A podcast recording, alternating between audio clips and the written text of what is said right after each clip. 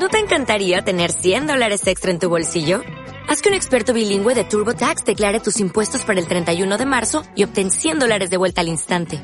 Porque no importa cuáles hayan sido tus logros del año pasado, TurboTax hace que cuenten.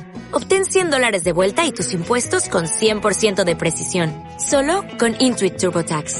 Debes declarar para el 31 de marzo. Crédito solo aplicable al costo de la presentación federal con TurboTax Full Service. Oferta sujeta a cambios o cancelación en cualquier momento.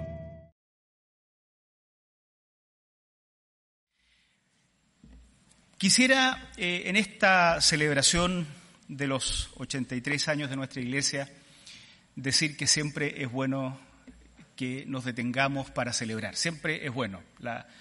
no, no, no por la celebración en sí misma, sino por lo que significa mirar hacia atrás, apisonar un poco la tierra y volver a eh, tomar impulso para las nuevas, los nuevos años que vienen. Y en este caso quisiera invitarlos a compartir un texto del libro de Hebreos en el capítulo 2, versículos 1 al 3. Hebreos capítulo 2, versículos 1 al 3.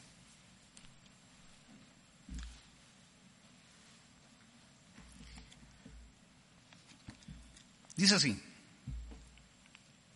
por eso es necesario que prestemos más atención a lo que hemos oído, no sea que perdamos el rumbo. Porque si el mensaje anunciado por los ángeles tuvo validez y toda transgresión y desobediencia recibió su justo castigo, ¿cómo escaparemos nosotros? Si descuidamos una salvación tan grande. Esa salvación fue anunciada primeramente por el Señor y los que la oyeron nos la confirmaron. Vamos a leer hasta ahí. Es necesario prestar más atención o como dice una versión distinta de la Biblia, es necesario que con más diligencia atendamos a las cosas que hemos oído, no sea que nos deslicemos. Bueno, decía que los aniversarios, como todas las celebraciones, cumplen el rol de mantener hacia la siguiente generación la memoria de las generaciones pasadas. Debe haber mucha, deben haber muchos acá, muchas, que no conocían gran parte de esta historia. Quienes han seguido el proceso normal de membresía seguro que han oído, porque esto es parte del curso de Conociendo la Iglesia local. Pero otros que están recién llegando a los servicios seguramente no saben cómo es que llegamos acá. Todo lo que significó un terremoto y otro terremoto, este, todo lo que significó el peregrinaje de muchas personas, la sensación de orfandad de llegar a Santiago y no tener un lugar donde congregarse y la necesidad de armar algo que les parezca propio. Y porque hoy participamos de un templo con comodidades, con infraestructura y entonces uno tiende a olvidar eh, todo lo que esto costó. Por eso las celebraciones cumplen ese rol mantener viva la memoria para las siguientes generaciones. Fíjense ustedes que en las épocas bíblicas, donde las culturas eran orales, la necesidad de rememorar era todavía más importante, era vital. Porque si las nuevas generaciones no lo oían, la historia se perdía. No quedaba escrita, las personas no sabían leer yo siempre digo acá, ¿no? Un 3% de la población de la Judea romana sabía leer, un 10% en todo el imperio romano. Por lo tanto, había que tener momentos especiales, y esos eran las celebraciones, para renarrar la historia. Pero la memoria siempre va cambiando, porque siempre el pasado se narra con miras a incidir en el presente. O sea, no se pretende nunca un análisis objetivo del pasado, nunca. Siempre aspectos del pasado se narran con el propósito de decir algo para el presente. Así es que los del presente siempre nos quedamos con una memoria o con una historia. El pasado no es posible traerlo al presente, sí es posible traer la memoria. Aspectos del pasado que inciden en nuestro presente. La iglesia de la carta a los hebreos, la iglesia que recibe esta epístola, no estaba de aniversario seguramente, pero el escritor, cuyo nombre nosotros desconocemos, hace un poco lo que hicimos acá también hoy. Rememora el pasado del pueblo, ciertos aspectos del pasado del pueblo, con miras a comunicar algo a su presente, el presente de la generación receptora de esta epístola. Y en la rememoración que hace, en el texto que nosotros leímos para hoy, uno podría leer toda la epístola y sería algo precioso, yo los animo a hacerlo, pero en el texto que leímos para hoy, en esta rememoración, uno descubre tres generaciones que son aludidas. Tres generaciones. Y la última, que es la del propio escritor y, la de la comunidad receptora, la última generación aludida por la epístola, a esa generación se le dice, es necesario poner más atención o es necesario que con más diligencia atendamos los asuntos de los cuales hemos oído. Digamos algunas cositas sobre esto. Primero, Existió entonces, o en el texto se menciona, se alude, a una generación que no prestó atención. Se refiere nuestro texto a una generación del pasado, a esa generación que recibió el testimonio de los antiguos profetas, que recibió el testimonio de Moisés, que recibió el testimonio de los primeros comunicadores de la transmisión de la palabra, y aún así fue una generación que siempre añoró la esclavitud de Egipto. Recuerden Israel saliendo de Egipto en pleno desierto, viendo las maravillas del Señor. A ellos se les anunciaban cosas maravillosas, ellos veían cosas maravillosas y siempre añoraban Egipto. Nos vamos a morir de hambre acá en el desierto. Está bueno ser libres, pero nos vamos a morir de hambre ahora que somos libres. En Egipto teníamos por lo menos, ¿se acuerdan? Eh, los lectores de la Biblia recordarán esas historias, pero eran esclavos. Dice Hebreos capítulo 1, Dios de muchas maneras, de varias formas y muchas veces habló a nuestros antepasados en otras épocas por medio de profetas, pero en los días finales nos habló por medio de su Hijo a éste lo designó heredero de todo y por medio de él hizo el universo. A esa generación pasada se refiere y alude nuestro escritor como esa generación que no prestó atención. Se rememora esa generación como teniendo un mal final. De ellos se dice que el resultado de acción fue simplemente castigo. capítulo 2, versículo 2 que leímos nosotros acá. Si el mensaje anunciado por los ángeles tuvo validez y toda transgresión y desobediencia recibió su justo castigo, entonces, y ahí va a aludir a otra generación, por eso dejamos el texto hasta ahí. Esa generación primera a la cual se le había anunciado por medio de ángeles una palabra, no prestó atención.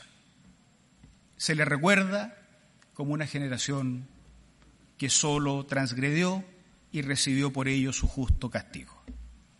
Pero después se alude a otra generación, una que sí prestó atención. Se trata de la generación que caminó con Jesús, la generación que fue testigo del momento del momento en que se cumplieron las profecías, ¿no? cuando por fin el Mesías prometido llegó. De ellos se dice en el versículo 3, esta salvación fue anunciada primeramente por el Señor y los que la oyeron nos la confirmaron. Esa ya es otra generación, no es la misma que quedó en el desierto, no es la misma que quedó sin rumbo, no es la misma que perdió el rumbo por no prestar atención. Esta es una que estuvo presente cuando el Señor llegó y esa generación, a diferencia de la anterior, no tuvo castigo, sino salvación y anunciaron a la siguiente generación aquello que habían recibido.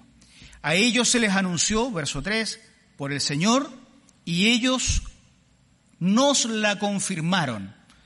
El escritor está parado en una tercera generación, ¿no? Pero recuerda la generación anterior como con cariño. Ellos recibieron la palabra y nos la confirmaron. Pero después existe la generación de la epístola, que sería una tercera generación aludida en este texto. A ellos es a los que se les escribe esta carta que mira hacia atrás que recoge el pasado, que hace memoria del pasado para incidir en su presente. Versículo 3, la última parte. A ellos se les dice, ¿cómo escaparemos nosotros si descuidamos una salvación tan grande?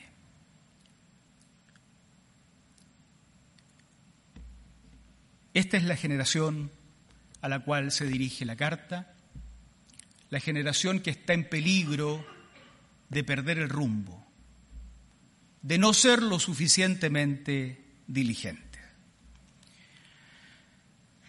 Para nosotros, hermanos, que ya no somos ni la primera, ni la segunda, ni la tercera generación, somos otra muy avanzada y estamos muy en el futuro, eh, dos mil años posteriores a estos textos que estamos leyendo para nosotros existe también la real posibilidad de perder el rumbo.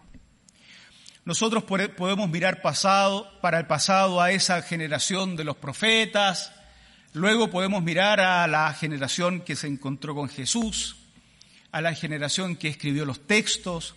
Nosotros podríamos seguir mirando al pasado, a la época de los padres de la iglesia, a la pre-reforma, a la reforma protestante, a la post-reforma, ya que en octubre estamos celebrando la reforma protestante.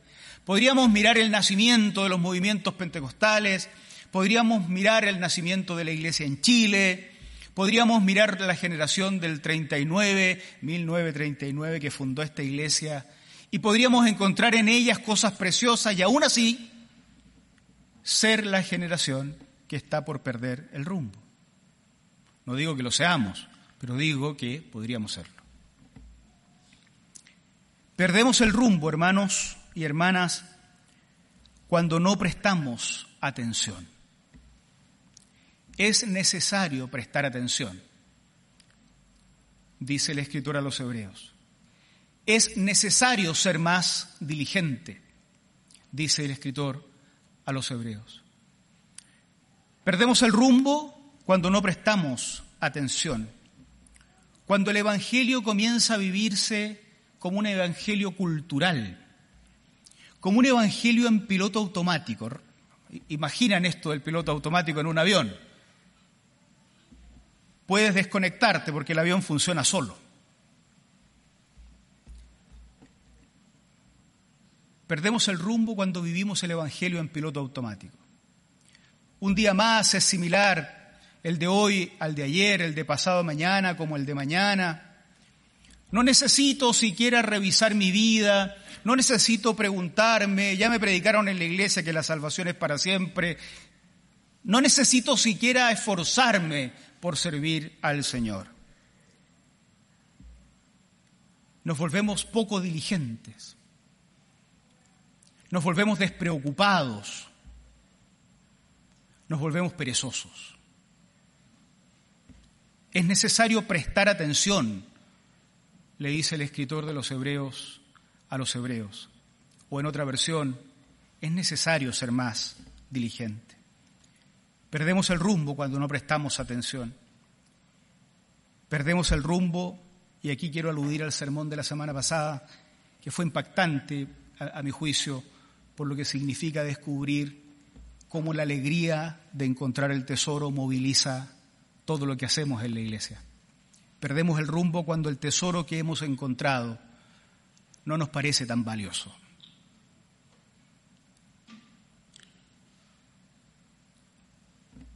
No vale la pena invertir tiempo en este tesoro porque no es tan valioso. No vale la pena invertir mis recursos porque no es tan valioso. No vale la pena sacarse el pijama el domingo en la mañana para venir al culto porque no es tan valioso lo que hemos encontrado. No vale la pena el Evangelio porque no es tan importante para nuestros hijos tampoco. Parece que el tesoro no era un tesoro al final. Descubrimos cualquier cosa. El reino del Señor era valioso en los tiempos de Jesús, era valioso en las generaciones pasadas, pero pierde el rumbo quien empieza a considerar que no es tan valioso como realmente es. Ya no vale la pena compartir la alegría con otros hermanos y hermanas que también han encontrado el tesoro y que buscan adorar al Señor en el culto, en el servicio público. Nosotros no somos la generación que no prestó atención en la época de los profetas del Antiguo Testamento, esa que quedó como ejemplo malo. No somos tampoco la generación que atestiguó el mensaje directo de Jesús. Ni siquiera somos nosotros la generación de 1939 que fundó la Iglesia Alianza Cristiana y Misionera en Santiago pero siempre podemos ser la generación que pierda el rumbo, hermanos. Siempre. Siempre podemos ser la generación que pierda el rumbo. Perdemos el rumbo. Cuando Jesús, el Hijo de Dios, se nos desaparece del horizonte. Cuando lo que vemos allá adelante es una linda religión. Cuando lo que vemos allá adelante es una linda doctrina cuando lo que vemos allá adelante es lo que debiéramos haber visto en el pasado y soñamos románticamente con repetir lo que se hizo y no lo que se espera que hagamos. Perdemos el rumbo cuando se nos desaparece el Señor y en su lugar ponemos nuestras religiones. Perdemos el rumbo también cuando dejamos de preguntarnos si estamos en el camino realmente. Si venir al culto una vez cada cierto tiempo es estar en el camino del Señor. Si cantar un par de cantos es estar en el seguimiento de Jesucristo. Perdemos el rumbo cuando no tomamos conciencia, como decía la reseña, de lo que significa ser una iglesia en estos tiempos y en, este lugar. Hermanos, una buena forma de celebrar nuestro 83 aniversario es decidir establecer buenas bases para la generación siguiente, que también podría ser la que pierda el rumbo. No queremos que nuestros hijos o nuestros nietos sean los que pierdan el rumbo. Cuando esta iglesia se fundó, los que estábamos acá no la liderábamos cuando vengan otras pandemias en el futuro, los que estamos acá tampoco vamos a estar. Pero es nuestra responsabilidad ser la iglesia que cuando se mire al pasado se diga que no fueron el mal ejemplo, sino el buen ejemplo. Sobre todo es nuestra responsabilidad no ser los que pierdan el rumbo. Nos estamos redescubriendo acá. Es un gusto conversar a la salida y escuchar permanentemente, este, sin la mascarilla eras distinto. Eras más bajito de lo que pensaba o más alto. No te había pensado así. Nos estamos redescubriendo. Nos estamos reconociendo. Nuestra iglesia tiene que hacer un trabajo de una especie de reconsolidación, volver a establecer sobre qué bases hacemos nuestro servicio, nuestro liderazgo. para impulsarnos hacia el próximo año y servir al Señor en nuestros tiempos, en nuestra sociedad, ser un impacto positivo en estos días. Presentar al mundo, voy a usar esta palabra muy canuta, presentar al mundo lo que significa ser el pueblo de Dios que transita. Un pueblo del Dios del cual se diga, miren su justicia, miren su inteligencia, miren su integridad. Se les muere gente igual como se muere afuera, pero mira cómo viven la muerte. Mira cómo viven la pobreza, mira cómo viven la crisis. Mira cómo construyen y cómo se reconstruyen y miran cómo sufren y miren cómo se levantan. Necesitamos ser la iglesia del Señor de nuevo, visible en estos tiempos. Pero eso requiere, eh, el escritor de los hebreos no estaba celebrando un aniversario, pero lo dice, que seamos más diligentes o que no seamos descuidados o que prestemos atención. No sea que perdamos el rumbo. Que el Señor nos bendiga, que el Señor nos ayude a no perder el rumbo. Qué triste sería que en algún momento no sepamos por qué estamos acá.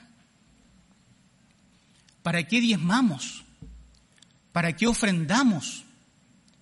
¿Por qué me congrego un domingo? ¿Por qué participo del ministerio? ¿Por qué ocupo mi tiempo? ¿Por qué si puedo estar en un grupo de no sé qué el domingo en la mañana decido levantarme temprano y venir a la escuela dominical? Qué triste sería no saber, no tomar conciencia de estas cosas perder el rumbo por no ser lo suficientemente preocupados. La iglesia tiene que durar hasta cuando el Señor venga, como decía el pastor Ricardo, y no sabemos cuándo va a ser eso. Podría ser cientos de años más. Por lo tanto, eso se lo dejamos a Él. ¿Qué es lo que sí tenemos que hacer? Servir al Señor aquí y ahora. Y servir al Señor aquí y ahora significa juntarnos acá, como estamos hoy, para tomar fuerzas. Pero luego tenemos que impactar la sociedad allá, donde nos toca servir, haciendo buena política, haciendo buena ciencia, haciendo buen trabajo obrero, haciendo buena investigación, haciendo buen arte, haciendo familia, lo que nos toque hacer, queridos, en las Fuerzas Armadas, de orden, en la economía, a nivel nacional y a nivel internacional, servir al Señor en todas las... No hay un, no hay un área en la existencia de la sociedad donde la iglesia no pueda ser presencia del Señor en estos tiempos. Y nos corresponde, nuestra iglesia tiene una responsabilidad. Yo quiero decir, perdónenme lo camiseteado en esto, no quiero ser ofensivo con otras comunidades que nos escuchan ahora o que nos van a escuchar. Es probable que no de todas las comunidades se espere una incidencia social, pero de esta sí se espera. Sí se espera. Somos una iglesia que está ubicada donde está ubicada, no por la buena suerte o la mala suerte de alguien. El Señor nos puso acá con un propósito. Y entonces sí se espera que nuestros estudiantes sean excelente, sí se espera que nuestros investigadores sean los mejores, sí se espera que nuestra participación social sea íntegra, sea santa, que cuando otros nos miren digan estos hacen política como nadie hace política, estos hacen justicia como nadie hace justicia, estos hacen sociedad como nadie, estos obreros son los mejores, estos docentes son los mejores. Sí que tenemos un rol en la sociedad, sí que lo tenemos.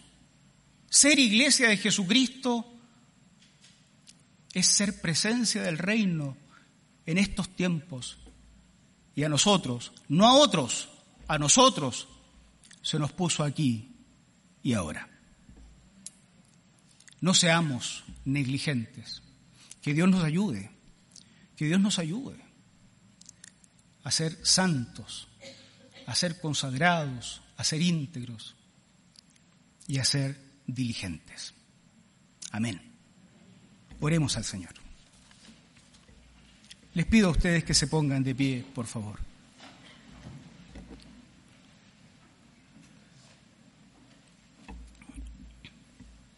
Señor, estamos agradecidos y temblando al mismo tiempo.